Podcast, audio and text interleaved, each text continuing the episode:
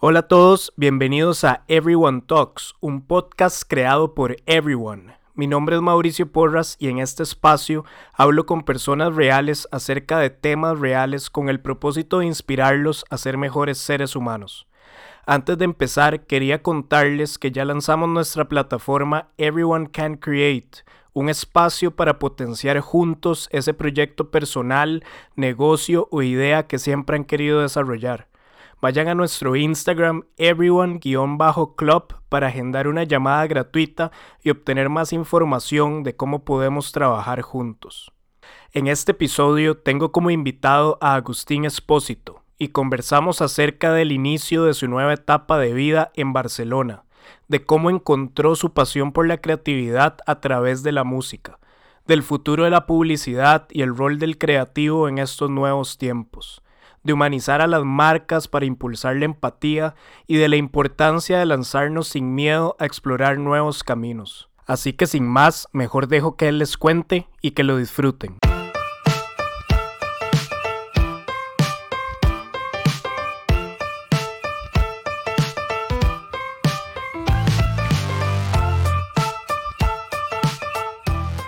Hola a todos, bienvenidos a un episodio más de Everyone Talks, un podcast creado por Everyone. Hoy tengo como invitado a Agustín Espósito. Agus, ¿cómo estás? Qué malo, pura vida, ma, ¿todo bien? Todo bien, gracias por, por apuntarte y, y ser parte de este podcast. Y bueno, muy emocionado de conocer un poco de, tu vida, tu contexto. Este episodio es un poco distinto porque no nos conocemos, así que todo lo que descubra de nuestra conversación va a ser totalmente nuevo. Así que bueno, eso también me emociona, pues cambiar un poco el formato. Así que Agus, eh, no solo contarle a la gente quién sos vos, sino también para conocerte un poco más, eh, quién sos vos, cuál es tu historia y tal vez en, en qué etapa de tu vida estás. Buenísimo, bueno, nada primero que todo más bien gracias a vos por, por invitarme, man. La verdad es que el proyecto está bastante chiva y, y nada, y me siento súper contento de poder estar acá. A ver, ma, ¿qué te cuento? ¿Por dónde puedo empezar, ma? Em, yo, ma, soy extranjero, eh, soy eh, venezolano de nacimiento, ma. Tengo 21 años viviendo en Costa Rica, ma. Me vine aquí a los 10 con mi madre y con mi hermana, y mm, que ellas son argentinas, y y nada más, hice aquí la escuela, hice aquí el cole, la universidad y, pues toda mi carrera profesional y artística la he manejado prácticamente acá en Costa Rica. Eh, ahorita estoy como a las puertas de irme del país, me voy para Barcelona a empezar una maestría eh, en dirección y gestión comercial para ver si yo tengo ocho años trabajando en publicidad, más soy director creativo y quise como agarrar un poquito como, como lo que fue el 2020, que fue como un año como importante de que, de que nos puso como a cuestionarnos un montón de cosas, y entonces a mí también me pasó lo mismo, dije, ok, ¿qué puedo hacer diferente? Ya tengo como todo este tiempo como trabajando en Publi, me gusta, pero también me gustaría como quizás agarrar un poquito en otra dirección y esta es la razón por la cual eh, vi en dos semanas más algo para, para Barça, a, a, empezar esta nueva etapa, a ver qué pasa. Estoy poniéndole como, tengo bastante fe con la Barça, estoy bastante emocionado.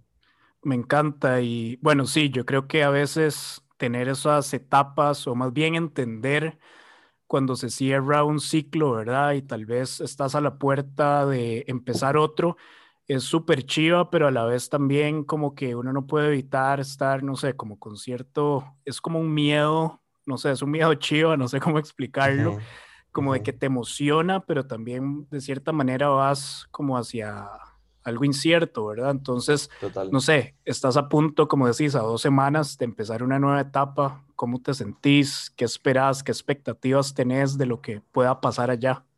Más, sí, total, total. Bueno, ayer fue como un día como bastante importante en el sentido de que yo ya pues tenía, ya, ya, ya, me había admitido en la universidad y todo, pero no había comprado los tiquetes, todavía mi visa no estaba lista y, y ayer pasó todo eso y entonces me cayó así como súper de sorpresa en el sentido de que toda la parte como de sentimiento, sensación de, ok, ahorita ya, ya, ya es una realidad, ya me voy en dos semanas, entonces eso obviamente me siento como súper emocionado y súper feliz, pero a la vez estoy como un poco abrumado porque claramente siento que hay un montón de cosas que tengo que hacer antes de irme y obviamente me pongo a pensar un poco como melancólico, voy a dejar esto, voy a dejar a mi mascota, voy a dejar a mi madre, voy a dejar a mis amigos, voy a dejar a, la banda.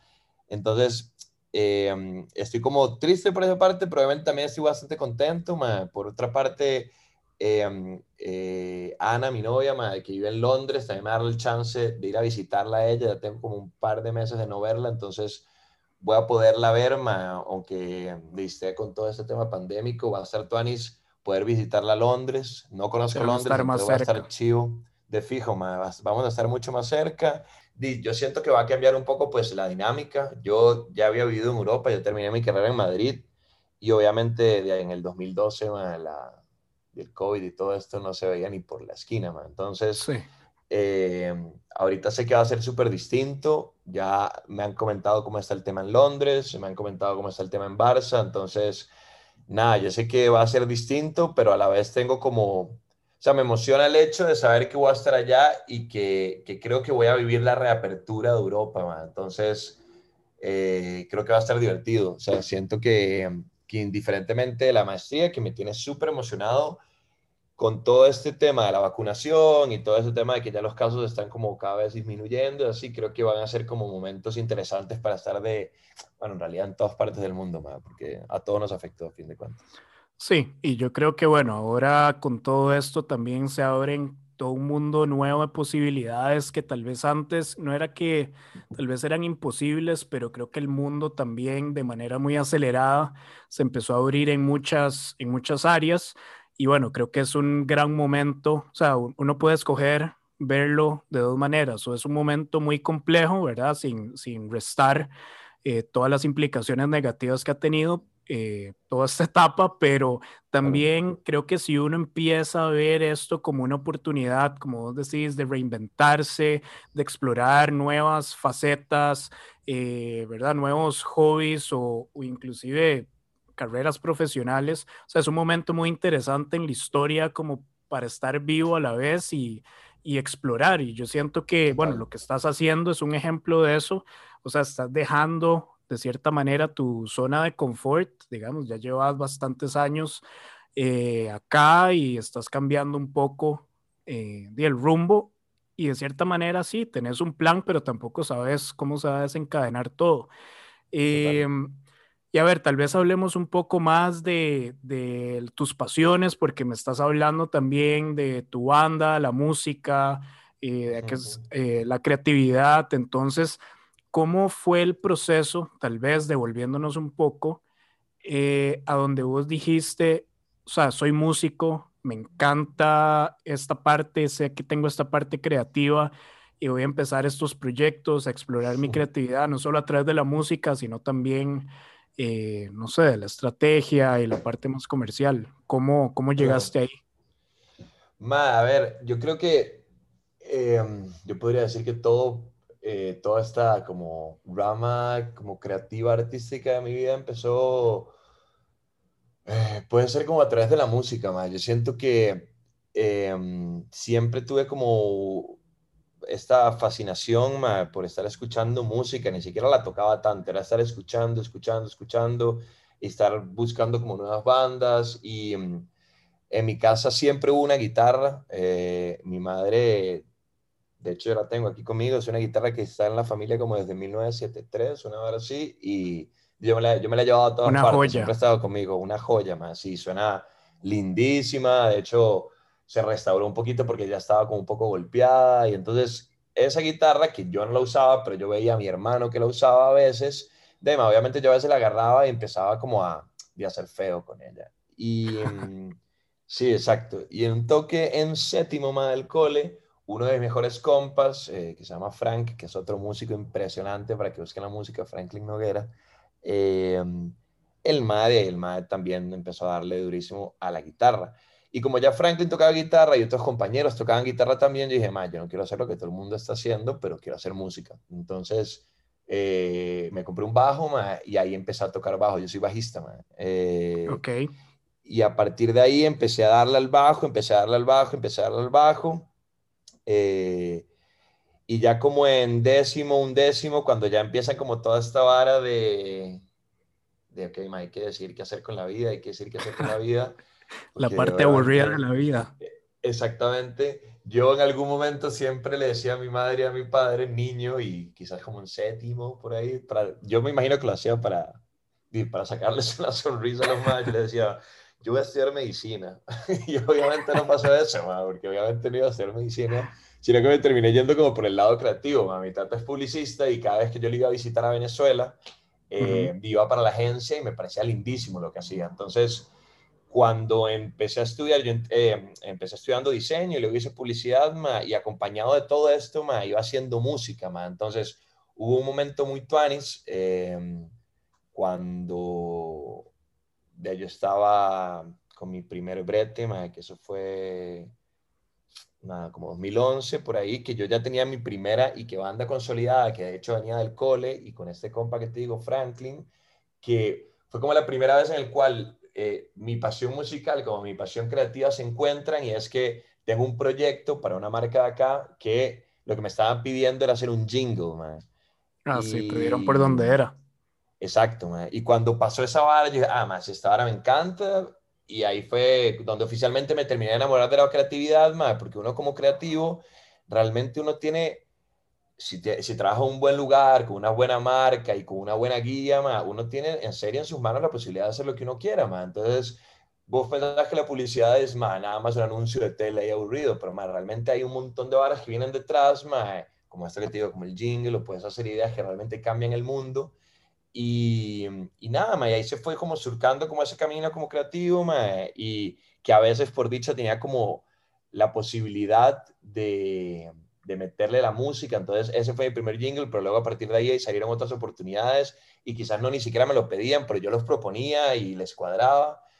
Entonces nada, más, eso fue, o sea, desde el principio yo creo que todo inició para mí con la música y a partir de la música fue que yo me empecé a dar cuenta que, de que no podía estar como, como tan quieto y, o con un trabajo, más, una pasión que, que, fuera como tan cerrada, más. Realmente creo que, que, yo soy más como bastante inquieto y que siempre estoy buscando como cosas nuevas y siempre estoy buscando como algo que innove, más, y, y lo trato de hacer tanto a nivel de ideas como de música y, y creo que hasta el momento lo he podido hacer, más, eh, y eso es lo que me tiene bastante contento. Sí, bueno, a mí me encanta la música. En algún momento también tuve una banda eh, pelo largo y todo, eh, y, y sí, yo creo que la música, digamos, hasta la fecha, todos los, como los mejores momentos o también, digamos, los momentos más retadores, siempre uno los pasa, o sea, no sé si te pasa igual que es con la música, o sea, realmente yo no me puedo imaginar un mundo donde la música no existiera porque te mete, ¿verdad? Como en lugares y de hecho, sí, es esa relación entre la música y la creatividad también, o sea, realmente, eh, si no hay música, es difícil real, sentirse inspirado para hacer lo que sea. Y, bueno, tal vez hablando un poco de, de, publicidad y que me decías que, ¿verdad? Que a veces la publicidad se percibe como hacer el anuncio de tele, bueno, ya, ya es más bien para redes sociales. Eh, ¿qué, ¿qué, pensás vos de, de la publicidad actual y, y, hacia dónde ves que se está encaminando? Porque realmente creo, y no, y no sé, tal vez vos que has estado más en el medio, veo como, como la creatividad muriendo lentamente o no sé si es falta de motivación o si más bien el problema son los clientes. Eh, no sé qué está pasando, digamos, como en industria publicitaria, que me parece que ¿verdad? Como que no se va acomodando a las nuevas realidades y como a tal vez un, acercamiento, no sé si llamarlo así, más humano con las personas y vemos como tal vez estrategias que tal vez podían funcionar hace unos años, pero que ya en estos tiempos ya se sienten aburridas. Digamos, vos que has estado más metido en, en el mundo de la publicidad, ¿cuál es tu perspectiva o tu opinión al respecto? Ma, qué buena pregunta, sí. Em, a ver, el mundo publicitario yo sí siento, ma, que sí está como evolucionando, pero demasiado rápido, ma, em, y hay demasiadas cosas que sí están cambiando, ma, tanto como en los medios, que claramente tiene más relevancia ahora por encima de otros, como la gente que está detrás de estas agencias, como los clientes. Em, yo creo, o sea, de manera totalmente personal, que el modelo original de agencia tradicional se está gastando. Eh, siento yo que, que por eso muchísimas personas que tienen como esta inquietud y esta habilidad de, generar contenido, de generar ideas, han dicho, chao, me voy de aquí y me monto mi propio lugar con, no con 150 personas, sino con unas 15 personas, con unas 10 personas, eh, y hacen un trabajo igual de bueno en el cual pueden cobrar menos, entonces el cliente claramente va a estar más feliz y también el empleado va a estar más feliz porque no es un secreto para nadie que una agencia grande, eso es, es, bastante mm, como maquiloso, digamos, costosa y maquilosa, digamos, o sea, de que, bueno chicos, hoy nos tenemos que clavar y tenés tres semanas que te están diciendo, hoy nos tenemos que clavar. y se convierten eh, en años. Exacto, y se convierte en años y en años en el cual es tuanis, o sea, yo no te voy a decir que no es tuanis porque si uno está metido como en el mood y uno dice, man, no importa, me quedo y le doy, le doy, le doy, le doy hasta que salga, más de fijo es tuanis.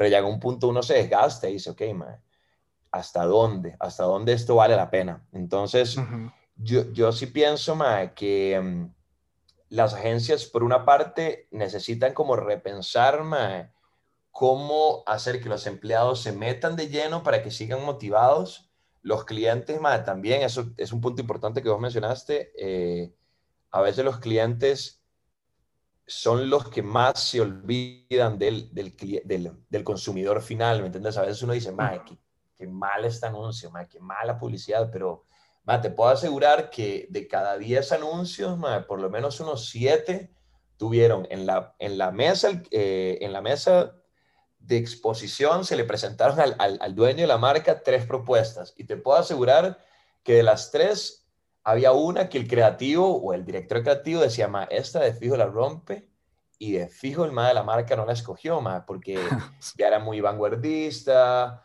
o le, o le daba miedo o era muy costosa. Entonces, muchas veces me, yo, yo me he topado con, con varas que sé que han hecho amigos, conocidos míos, o hasta que yo he hecho, y las veo ahí puestas, en una valla, en una radio, en un, en un, tele, y digo, man, qué lástima, man. Cualquiera sí, no te sentís orgulloso. Hubiera estado, sí, exacto, pienso como cualquiera de las otras propuestas hubiera estado más tuanis que esto. Y, y pasa, man. Entonces, yo sí pienso, ma, que es un momento importante para el gremio, ma, de, que, de, de, reinventarse. No siento, ma, que, haya, que, que, cada vez haya menos buena creatividad, ma. Yo siento que hay muy buenos profesionales creativos en este país, en todas las agencias.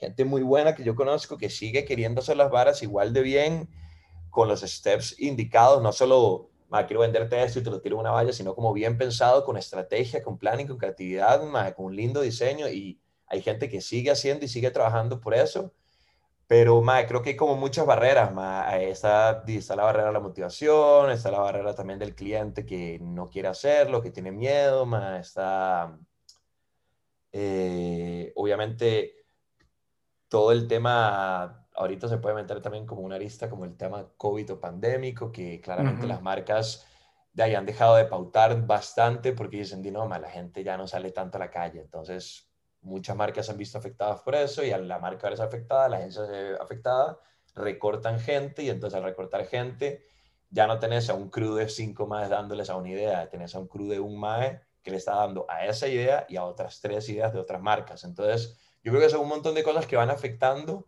como la publicidad y que quizás por eso se pueda sentir como que la vara va en picada. Yo no siento que va en picada, sino que va evolucionando eh, y que dependerá de las personas que están como, como agarrando las cuerdas del gremio, pues de tomar la decisión, me decir, ok, eh, ¿qué hacemos? Eh, bajamos como los fees, contratamos más gente, somos un poco como más, como que nos sentamos más, como dicen, con la galleta, decirle al cliente, mano, esto es así, dejándonos a nosotros hacer el brete. Muchas veces pasa eso, que el cliente nada más es como, y no, me es el cliente y se hace lo que yo quiero. Y entonces es como raro, porque entonces ¿para qué pagas el servicio de una agencia si no vas a escuchar el consejo, ¿me entendés? Sí, yo creo que tal vez ahí eso que mencionas es súper importante porque, bueno, yo también como estando desde el lado creativo puedo entender lo que estás diciendo Y creo que lo frustrante puede llegar a ser eso que mencionabas, como hay grandes ideas, hay, hay momentos a donde eh, a través de la comunicación se pueden lograr grandes cosas y mucho de eso se queda eh, atrás y muere, ¿verdad? Por diferentes razones que vos acabas de mencionar. Pero entonces, todas estas personas que tal vez quieren ser creativos o que están en el gremio, eh, y creo que estas limitaciones vuelven esa creatividad de, o sea, le ponen muchos límites a la creatividad al punto en el que deja de ser creatividad y se vuelve como, no sé, esta ejecución simplemente de, de, de cosas más, ¿verdad? Eh, mecánicas y no se pierde como ese disfrute del proceso. Y vos crees, digamos, porque he estado pensando mucho en este tema y, y pienso, ¿será que este rol, digamos, del publicista como se conocía antes, está siendo sustituido o más bien, como decías, está evolucionando, pero ¿será que evolucionó hacia un rol más bien que está fuera de la agencia, que es el de los creadores de contenido? Eh, no solo hablemos de influencers, sino creadores de contenido en general que tal vez están eh, con ese rol de, de, crear cosas muchísimo más rápidas, más bajo costo, si se quiere. Eh, y que tienen la capacidad de estar generando como ese contenido más directo con las personas, hablando un poco también de esa conexión más humana y que de pronto a veces puede ser más efectivo verle algún producto o a alguien, eh, no sé, que viva alguna experiencia, así ya vas en, una, en el carro y ves una valla que no, no te conecta.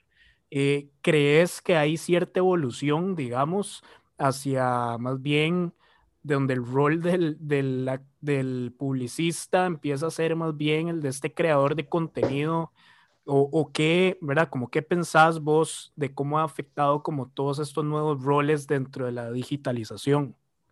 Ok, vale, yo creo que sí, o sea, definitivamente el creativo, eh, entre todas sus obligaciones, es solo creativo, o sea, es, es más bien el creativo tiene que tener la base creativa, pero tiene 300.000 obligaciones que no necesariamente es como el ser creativo puntual, más. O sea, em, digamos, uno como creativo, el creativo ideal para mí, y así veo como muchos están evolucionando y muchos otros nada más se quedaron en la vara de, no voy a trabajar en un copy, es, más, yo como creativo debería tener una buena estrategia, un buen planning, una buena como creatividad como inmediata, como decir vos, como para generar un contenido que no me, no me requiera tener que hacer toda una producción de tele gigante, sino hacer un video que engage rapidísimo con los clientes o con los consumidores más bien. Eh, y yo sí creo que el MAE ha ido evolucionando. No creo que sea una vara de ahorita, sino que siento yo que el creativo, desde que empezó la Publi,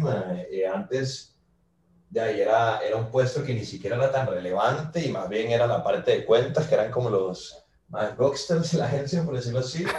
Y cuando se, cuando se empezó a dar cuenta que realmente el creativo o las personas creativas, no, no veamos creativo como un puesto, sino las personas creativas, entiéndose los diseñadores o los planners o, o los redactores y ahora así, uno se empezó a dar cuenta que realmente su materia gris, sus ideas eran los que movían y los que generaban la plata en la agencia. Ahí fue cuando se les dio la bola que se les tenía que dar. Y a partir de ese momento yo creo que ya, ya, ya habían empezado a evolucionar y no se ha detenido. ¿no? O sea, yo, hablando totalmente personal, yo cuando empecé eh, a, a, trabajar en creatividad, dime, yo, yo lo que más hacía era tele y radios y vallas y manifestos para tele y para radio. Y lo que hacía para digital no era tanto aunque, ya era, que era, no sé, más 2013, que ya, la, ya el Internet era importante, ya teníamos bastante venta de medios digitales, pero en el 2013 mmm, habían, no sé,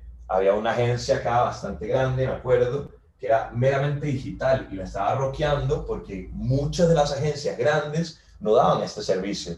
Ahorita más bien, yo creo que es impensable que las agencias grandes, dentro de todo lo que hacen, no hagan que sus creativos hagan varas digitales. O sea, yo creo que toda la gente, ya sea los que están entrando, bueno, los que están entrando obviamente, pero un Agustín o un Mau o más, más grande, ha, tenido que aprender cómo son los medios, eh, especialmente digitales, y ha tenido que aprender de cómo hacerlo funcionar de la mejor manera. Entonces, lo que me estás preguntando, si pienso que el creativo ha tenido que evolucionar más, definitivamente, pero no siento que es algo de ahora, siento que el más ha tenido que evolucionar con todo, porque el creativo de tiene que ver de dónde jala para poder enganchar con, con el consumidor final. Y si al final el consumidor final está de enamorado del contenido de Internet, que es lo que yo creo que vende más y vende más que una valla, como decís vos, obviamente el creativo le va a tocar de pensar un contenido digital y si tiene que ser un contenido digital de hacer una miniserie de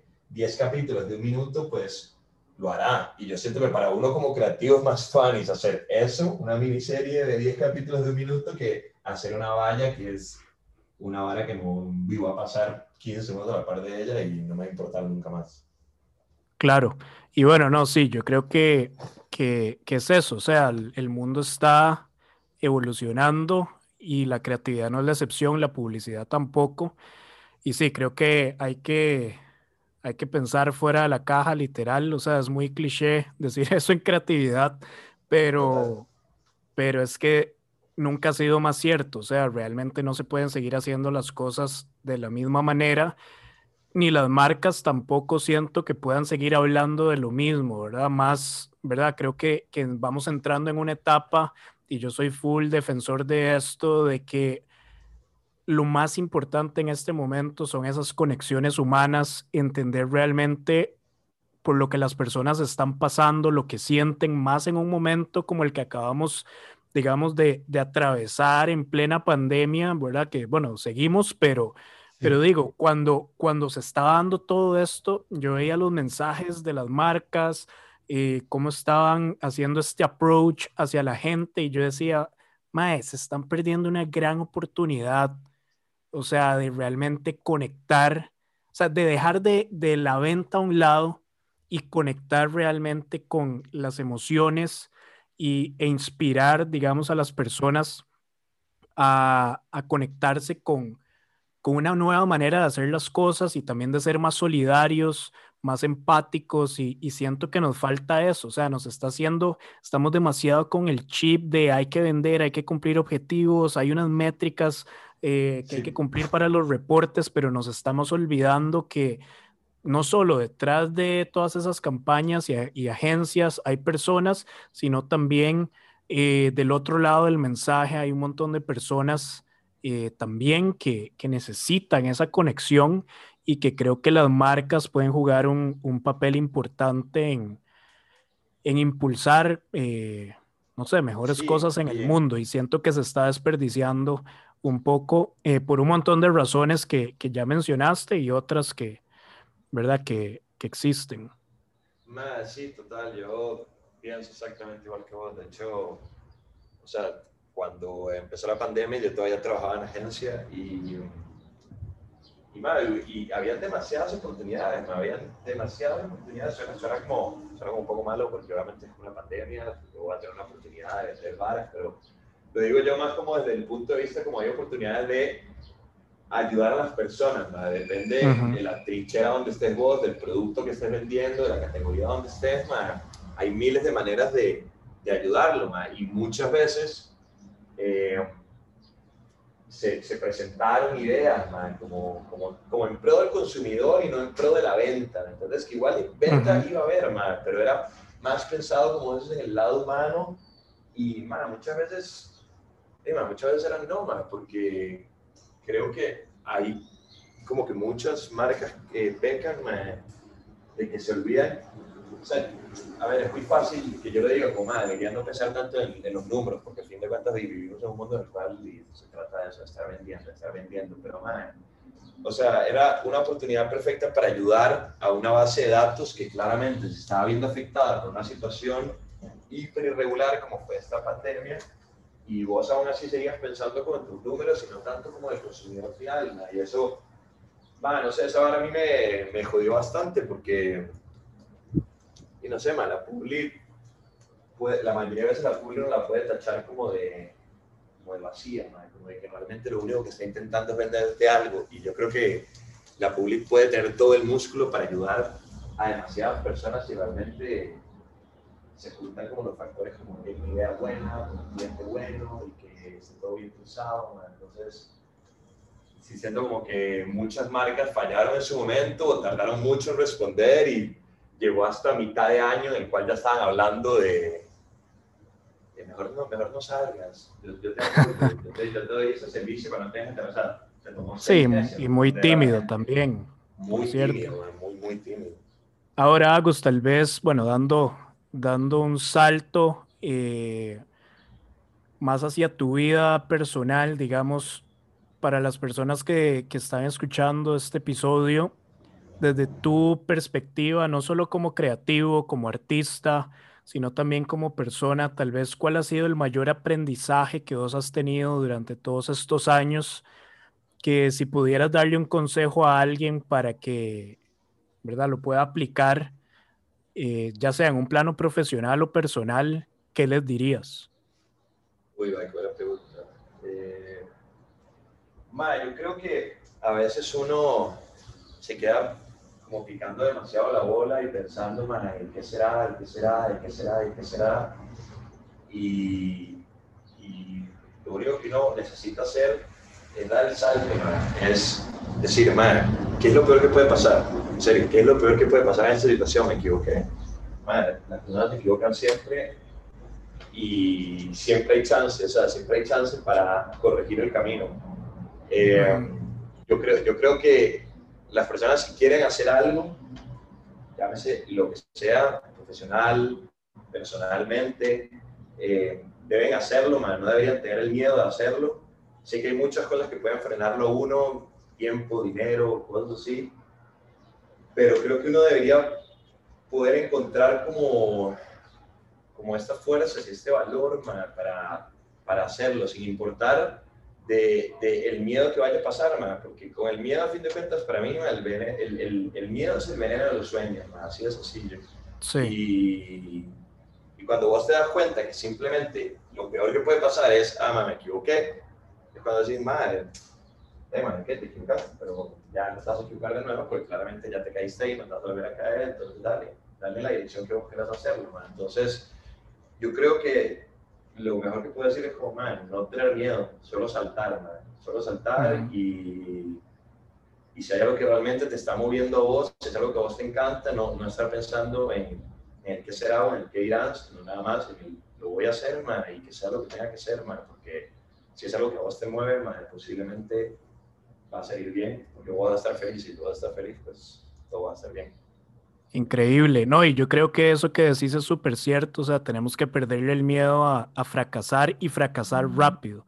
Creo que tenemos que acostumbrarnos a, normalizar el fracaso como parte del camino que nos lleva hacia eso que queremos lograr y, y, eso, aprender a fracasar lo más rápido posible, que sería lo mejor que nos puede pasar, pero nunca vamos a ponernos en esa posición si no lo intentamos. Así que bueno, me imagino que, ese es el proceso en el que estás en este momento de dar ese salto, te vas en dos semanas y, creo que este episodio merece una parte dos del, antes y el después. Me encantaría, me encantaría saber, digamos, o sea, te estoy agarrando dos semanas antes de empezar esta nueva aventura, de dejar todo atrás, de empezar algo nuevo y me encantaría definitivamente poder documentar qué pasó, o sea, eh, después de que decidiste arriesgarlo todo y perseguir lo que te apasiona, que es justamente lo que estás diciendo. Así que nada, Agus, eh, demasiadas gracias por, por apuntarte a, conversar, a contar un poco de tu historia. Creo que, como siempre, eh, le digo a, todos los que pasan por acá, podríamos hablar horas de horas acerca de diferentes temas que nos apasionan pero bueno, creo que, que nos queda pendiente la parte 2 para ver todo ese proceso de, del antes y el después de tomar una decisión importante de vida. Así que nada, gracias por, por compartirlo y, espero que nos hablemos pronto. Nada, de fijo, más bien demasiadas gracias, Mau, por el espacio y más de fijo me apunto demasiado a la parte 2 que, que sé que, que, que, va a estar tanis, que va a ser más tanis porque ya va a haber pasado un montón de cosas más, ya ya va a ser otro Agustín, ya va a ser mucho más grande y nada, de nuevo, muchas gracias por, por, la invitación y, nada, buenísima nota, en serio, muchas gracias. No, a vos, y bueno, un fuerte abrazo y, y los mejores éxitos allá, que sea de esas experiencias que no tengo la menor duda que le cambian a uno la vida. Y eso que decías ahora, o sea, no, habían ciertas incertidumbres de si lo ibas a poder lograr o no, si las cosas iban a salir. Así que nada, qué, qué emoción estar en esa etapa y momento de la vida donde todo se alineó y te salió. Así que los, mejores, los mejores éxitos y que y disfrutar el momento, ¿verdad? Porque al final todo se, se, pasa rápido. Porque al final solo existe el presente, man. Entonces, man, si no estoy viviendo cada segundo del hoy, man, y lo voy a haber desaprovechado. Entonces, nada, man, muchas gracias, Mao. Y de fijo, te mando un abrazo gigante, man, y, y nada, y estamos pendientes para la segunda parte para ver qué pasó de toda esta aventura. Emocionadísimo de saber qué pasa. Así que nada, suerte y un fuerte abrazo. Igual, Mao, pura vida, man. Pura vida. Chao. Chao, chao. Gracias por escuchar este episodio de Everyone Talks. Recuerden suscribirse a nuestro podcast y seguirnos en Instagram como everyone-club. Nos escuchamos en la próxima.